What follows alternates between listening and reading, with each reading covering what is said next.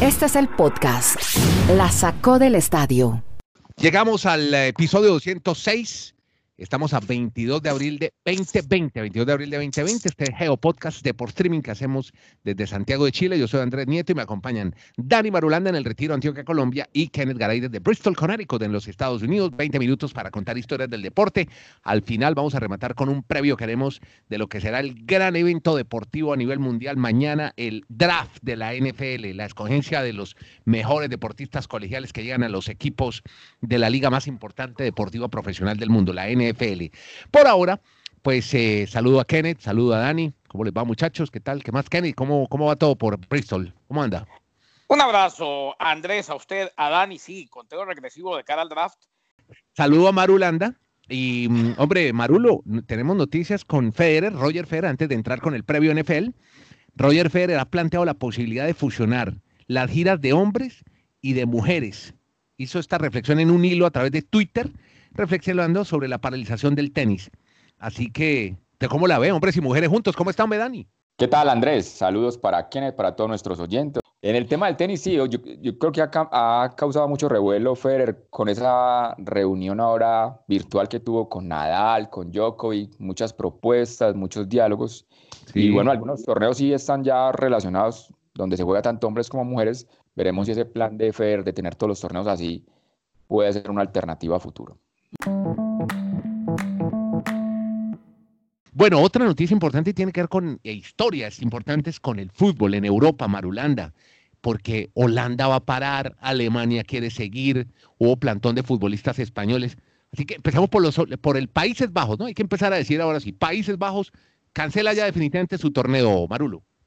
Por eso me refería anteriormente como al Festival de la Incertidumbre, porque es que un día dicen una cosa, otro la otra, el tema de Holanda es el más claro para este viernes anunciar oficialmente que se cancela la liga holandesa, incluso le darían el título al Ajax, aunque la Z Almar tiene el mismo puntaje, dice la gente de la Z Almar que no hay problema, que el título se lo pueden dar al Ajax. Pero ustedes recuerdan en un podcast anterior que decíamos que Holanda tenía todo listo para que arrancara la liga el 19 de junio y resulta que ahora eh, los temas políticos, la dirigencia de este país dice que no hay eventos públicos hasta septiembre, entonces por eso van a optar por cancelar la liga holandesa Andrés y Kenneth. Y los alemanes sí siguen. ¿Y cómo lo de los españoles, Kenny? Eh, un plantón y qué pasó con Messi, llegaron los capos, llegó, llegó Ramos, ¿Qué, ¿qué, fue lo que ocurrió en España? Al final no estuvieron Andrés representantes ni del Real Madrid ni, ni del Barcelona, pero sí estuvieron todos los demás. Y resulta que los futbolistas dicen que no juegan hasta que no tengan una garantía. Por ejemplo, Paco Gemes, uno de los técnicos españoles, el mismo que estuvo en el Cruz Azul de México y que ascendió en su momento al Rayo Vallecano, dice, en caso de que un jugador enferme y muera, ¿quién se responsabiliza? Entonces, eh, los jugadores esperan que el Departamento de Sanidad en España o el Ministerio de Salud, como lo quieran llamar, dé el alta médica para poder volver a entrenar, si no, no lo van a hacer. Y cuando hablan de responsabilizar, hombre, e, es un término que a veces suena como amenazante y esta mañana nos lo clarificaban desde España ellos se refieren, porque no tenían ni idea que los equipos, al menos nos contaba esta mañana Jordi Blanco, corresponsal de ESPN en España, eh, que los equipos no tienen un seguro como tal para este tipo de situaciones. Yo no lo sabía. Eh, yo me imaginé que cualquiera que fuera atendido y falleciera por el coronavirus, eh, pues tendría sus gastos fúnebres o, en caso de que no se diera la tragedia, sus gastos médicos cubiertos. Todo parece indicar que no. Y eso es lo que quieren que se les garantice. Porque si vamos a eso, también tendríamos que preguntar quién se responsabiliza de las muertes del sector salud, que mueren todos los días en el frente de batalla y de todos aquellos que tienen que salir a trabajar en medio de la pandemia. Y mientras eso pasa en España, recordemos que en Alemania este viernes también se va a hacer oficial regresar a competencia el 9 de mayo. Ellos dicen que son los mejores preparados en este momento en todo el tema de logística y protocolos de esta pandemia y que pueden a partir del 9 de mayo volver la liga o la Bundesliga. Veremos si tan tempranamente tendrían actividad. Al mate Dani Marulat, Andrés Nieto en la lomita, presenta la boca. Danza, matazo profundo, elevado, por el jardín izquierdo. Y si te vas, te vas. Cuadrangular el batazo, chao preciosa. La sacó del parque Marulanda. Un solitario se pone juego 1 a 0 en la parte alta del primer inning, todavía sin out.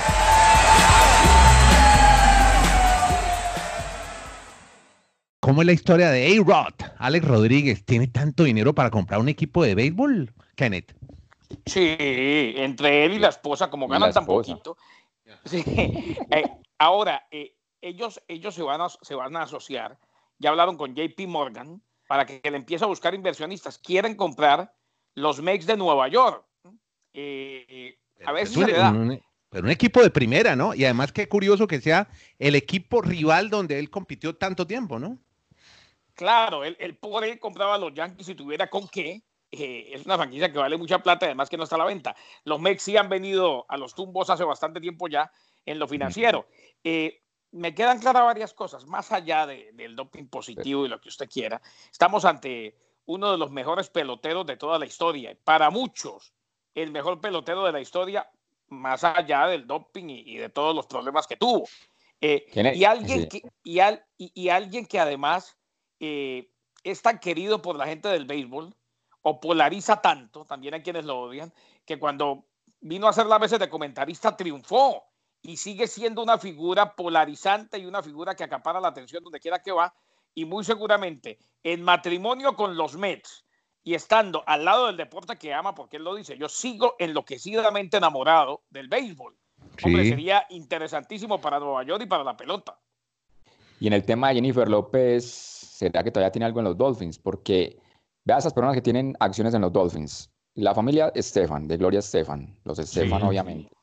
Sí. Eh, Mark Anthony, yo no sé si cuando tenía la relación con Jennifer López, Jennifer López quedó algo allí, o si ya todo eso quedó consumado. Las hermanas Williams, Serena y Venus también tienen parte accionaria en los Miami Dolphins. O sea, ellos invierten en, en, el mundo del deporte porque por mercadeo genera muchas ganancias.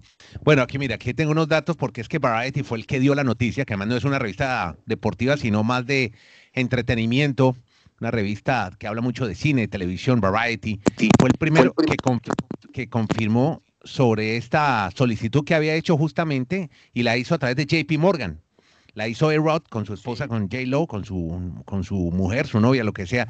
Oiga, el tipo se ganó 448 millones de dólares cuando jugaba, hoy tiene 44 años.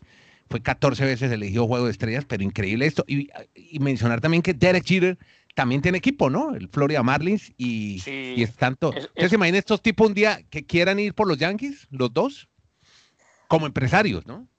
va a, ser, va a ser complicado, pero claro que me lo imagino, claro, Andrés, o sea, sentido sí tendría. Ahora, eh, un Derek Jeter que a propósito renunció a su salario de 5 millones de dólares anuales por el tema de la pandemia. Eh, claro, Jeter es otro que ganó muchos millones y que va a seguir ganando dinero en el béisbol de grandes ligas. Es que las cifras que se manejan, por eso es que lo decimos, no hablemos tan a la ligera de todos ellos, porque viven en un mundo aparte, totalmente aparte. Y, no, y yo no creería que Jeter opte por los Yankees porque en la Florida tienen menos carga impositiva de impuestos. Claro, ah, puede ser, claro. Allí, tienen una gran ventaja y por eso invierte Beckham, por eso invierte Jeter, por eso Tom Brady se fue para Tampa, en fin. Correcto. Bueno, vamos ya con el previo NFL, pero antes una noticia muy importante, una historia sobre NFL, tiene que ver con Tom Brady que se va a reencontrar con un viejo amigo. ¿Quién es? Dani Marulanda.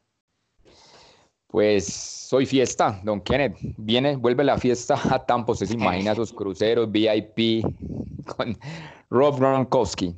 Ha firmado con los Tampa Bay Buccaneers.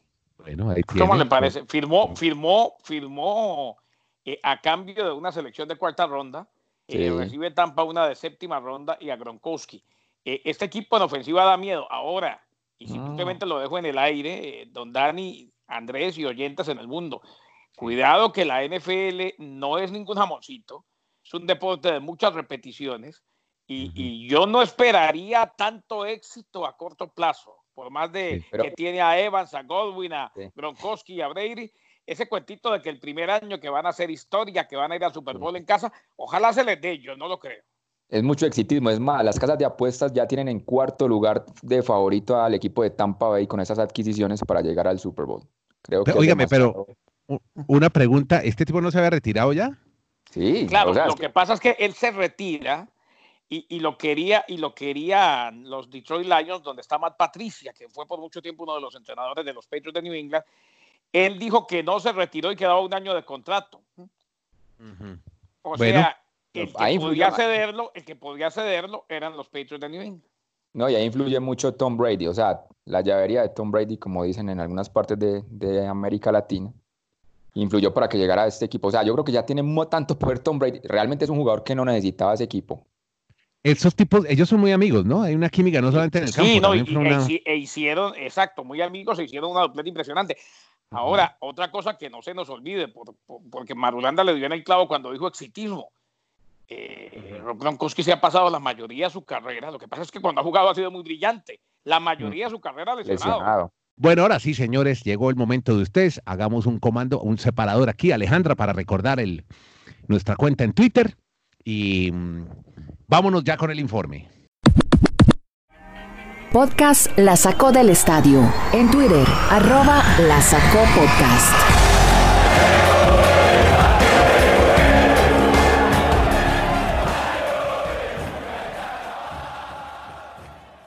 Listo, aquí estamos en el previo de lo que será la NFL que comienza mañana, el draft de la NFL. Esto va por cortesía de, de una vez le voy a dar la cortesía, que además lo he inscrito en la cuenta de arroba la saco podcast. Me escriben, mis queridos amigos, doña Rocío Martínez, pan de yuca, almohábana, pan de bono típico colombiano. Puede encontrarlo, pan y cazaba en Instagram, pan y cazaba con doble S y V, arroba pan y cazaba productos congelados. Eh, usted puede pedirlo al 526-0333, esto es en Colombia, bueno, mejor le doy un celular, 315-536-3895. Más fácil encontrarlo como pan y cazaba, con la I, no, la I está como la de CMI, ¿cómo se llama esa I, muchachos? Pan y cazaba, así lo encuentra, con doble S, con V, pan de yuca, almohábana y pan de bonos. Aquí usted puede promocionar su empresa en medio de la crisis del COVID-19. Este es el canal de difusión para que usted promocione su pequeña empresa y hacen domicilios. Ahora sí. Yo no me voy a despegar esos tres días del draft, entonces ahí voy a tener mucho pan de yuca. ¿Cómo es, ¿Cómo es el celular otra vez? En Instagram, pan y cazaba, ¿no? Pan, pan, y, la I está, eh, que parece como un 8, la pan y cazaba con doble S y con V. Ahí lo encuentro. Ah. Pan de bono, pan de yuca y almohada. Gracias a Rocío, hombre. Arroba la sacó podcast o en el tweet fijado que hay en nuestra cuenta de Twitter. Describa su negocio. Dani Marulanda, usted que es el capo aquí para hablar de, y con Kenneth Garay ni hablar, pues, tanto Super Bowl encima. Los intangibles, los factores que van a tener los equipos para identificar los jugadores con los que se van a armar para la próxima temporada. ¿Por dónde empezamos, Dani? Pues el principal es que no tuvieron la oportunidad por toda esta pandemia de reunirse de manera personal con los jugadores. Va a ser algo atípico. Simplemente van a, confiar en los registros de lo que vieron durante la temporada y, todo lo que tienen en, videos. Y ese es tal vez el gran punto a tratar que en la dificultad para, para los jugadores. No me queda la más mínima duda. Primera selección, Joe Burrow, de LSU quarterback para los Bengals de Cincinnati, señor. Bengals, borro para. Sí. Sí, es la, la, selección inteligente, pero recordemos que él solo tuvo una gran temporada en el college la anterior. Batió los récords de más touchdowns, pero él no tuvo una brillante. Es más, él tuvo que cambiar de universidad. Él no estuvo los cuatro años con el LSU. Segunda selección, los Redskins de Washington, Chase Young. Esa sí estaba cantada hace tiempo, la de Ohio State. Sí, es el jugador más dominante en esa posición y, en los últimos años los linieros defensivos que puedan presionar tienen mucha ventaja. También creería que es la opción inteligente para los Redskins. Chase Young. Un cornerback en la tercera selección, escúcheme, Andrés. Jeff Okuda. Sí, un jugador también de la estatal de Ohio, como dicen los mexicanos, de Ohio State. Es una necesidad porque Detroit perdió a Slay, que se fue para Filadelfia, y allí cubrirían ese hueco con este jugador. Cuarta selección son los Giants de Nueva York, señor Nieto, porque necesitan linieros, ya tienen quarterback. Jedrick Wills de Alabama. Mm. Yo me iría con Wirfs, el de, el de Iowa. Pero sí, pero el, el, el, objetivo es tener un tackle. Quinta selección, para mí es cortina de humo lo de Justin Herbert. Estoy de acuerdo con Marulanda. Creo que el quarterback que van a elegir los Miami Dolphins, independientemente de la lesión reciente, es el mejor quarterback del draft. ¿Puedo decirlo? no, yo, yo, yo, lo que espero es que se escuche mañana de parte del comisionado en el pick número 5, Tua Niga Manu Ole Pola, porque es el nombre completo de Tuga Bailoa.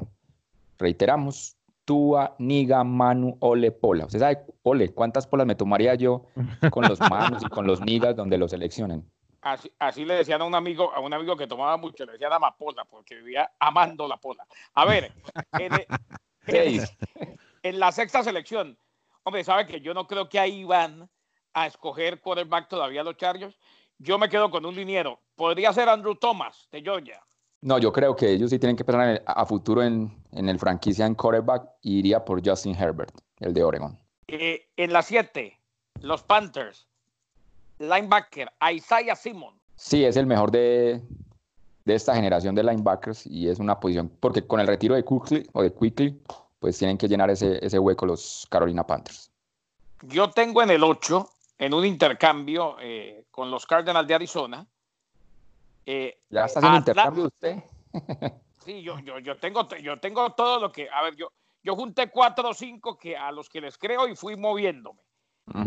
Te, tengo a CJ Henderson con los Atlanta Falcons. El cornerback, sí. Eh, me parece que lo necesitan. Eh, en, en, la novena selección, los Jaguars de Jacksonville, para mí seleccionan a Derek Brown. Yo en el 8 sigo con Arizona. Arizona necesita un tackle ofensivo. Iría por Beckton, el chico de Louisville. Y en el, la posición 9 de Jacksonville, sí, estoy de acuerdo con Kenneth, ese jugador en la línea defensiva. Ahora, eh, en la décima yo tengo escogiendo a los Broncos de Denver intercambiando con los Browns de Cleveland, porque creo que se van a llevar a un receptor. Esta es la mejor clase de receptores en mucho tiempo para muchos en toda la historia. Desde el 2004. Desde, a propósito, el 2004 tuvo siete jugadores receptores en primera ronda. Se espera que este año puedan ser seis o siete también. Jerry Jeudy, para mí, los Broncos de Denver, selección 10. Ese es el mejor, es el mejor receptor, pero yo creo que Cleveland va a mantener su posición de 10 y seleccionan también a un tackle, al de, al de Alabama. El 11. Los Jets de Nueva York seleccionan. En el 11, tengo a los Jets de Nueva York, claro, eligiendo al liniero ofensivo Tristan Wirfs. Como usted decía anteriormente, ¿quién es la mejor generación de receptores en por lo menos en los últimos 15 años. Los Jets necesitan uno, yo iría por CeeDee Lamb de Oklahoma. A ver, en cambio yo en el 12 tengo a CeeDee Lamb yendo para los Raiders de Oakland. Un gran receptor, definitivamente, el de Oklahoma. y, yo en, en, Oakland, en esa, en esa posición, sí también necesitan un receptor. Ahí iría por Jerry Judy, que usted ya lo había seleccionado, el de Alabama. Ahí está. En el, en el 13, en la selección 13, tengo a los 49ers intercambiando con los Colts. Javon Kinlow. No, usted, usted va a enloquecer mañana ese draft virtual con tantos cambios. no le, oiga, no le, pero a Kenneth, que no le vaya a mandar toda esta información a Tony que la enloquece. ¿ah? No, ya, ya, créame, créame que a ella le pegan una bombardeada de información todos los productores. no, no, no, eso, es mejor perderlos que encontrarlos. Uno se los encuentra en el pasillo y sale corriendo. ¿yo? de tener local, pobrecita. Bueno, el tema 13, se les fue Sanders, el receptor que cambió mucho en el esquema ofensivo para San Francisco. Necesitan reemplazarlo. Yo iría allí por Henry Rux, el receptor de Alabama. Eh, un muy buen receptor. En la decimocuarta selección, mm. tengo para los Buccaneers de Tampa Bay, uno de los nuevos compañeros de Tom Brady será Mickey Beckton, el liniero, el, de Louisville. El de Louisville, sí. Yo también iría por un liniero, pero como ya había seleccionado ese, iría por Andrew Thomas, que también es muy versátil para esa posición. Ahí está. Decimoquinta selección. Ahí tengo saltando a los Philadelphia Eagles eh, intercambiando con los Cleveland Browns, porque necesitan receptor y este es uno de los mejores, me encanta. Henry Roxasero, el de Alabama, el del Crimson Tide. 16. Tengo a los Cardinals de Arizona intercambiando con los Falcons de Atlanta y yéndose por el de LSU, que Lavon Chason. Bueno, ese es el linebacker. No, yo, yo me quería ir con Atlanta con el cornerback CJ Henderson. Listo. 16. Ahí están las 16 primeras selecciones dadas por Kenneth Garay y Dani Marulanda, nuestros NFL expertos que pasan siempre, tenemos ese lujo, ese privilegio de poderlos oír ustedes conversando sobre quiénes serán los jugadores escogidos por las, los diferentes equipos de las 32 equipos de la liga más importante. ¿A qué horas el NFL Draft? ¿Por dónde se verá? Dani Marulanda. 7 hora de Colombia, 8 del este en los Estados Unidos por ESPN, ABC y el canal Network de la NFL. Bueno, yo estoy a la misma hora del este de Estados Unidos, aquí en Santiago también. Bueno, así que estaremos atentos. Gracias a todos por, primero por escucharnos. Es un, Es un lujo, es un privilegio que usted esté al otro lado de su celular, que tenga tiempo para, para aprender más de otros deportes enfocados en los deportes americanos. Puede compartirlo también y contar, oiga, hay un podcast bacanísimo, hablan de deportes americanos, enfocados, hablan de todos los deportes, pero más los americanos. Y están dos tipos que saben demasiado, que son Kenneth Garay y Dani Marulanda. Yo soy Andrés Nieto Molina. Muchas gracias a todos por acompañarnos. Arroba la sacó podcast promocione su, su empresa. Yo le digo empresita de cariño, ¿no? Una empresita, ese, ese esfuerzo suyo, esa inversión que hizo, ese préstamo que le pidió al banco. Uy, los bancos en Colombia están muy duros con los intereses, qué vainala. Entonces, por eso queremos ayudarlos, porque estamos en una crisis muy macha y vamos a superarla entre todos. Este es el podcast, La Sacó del Estadio.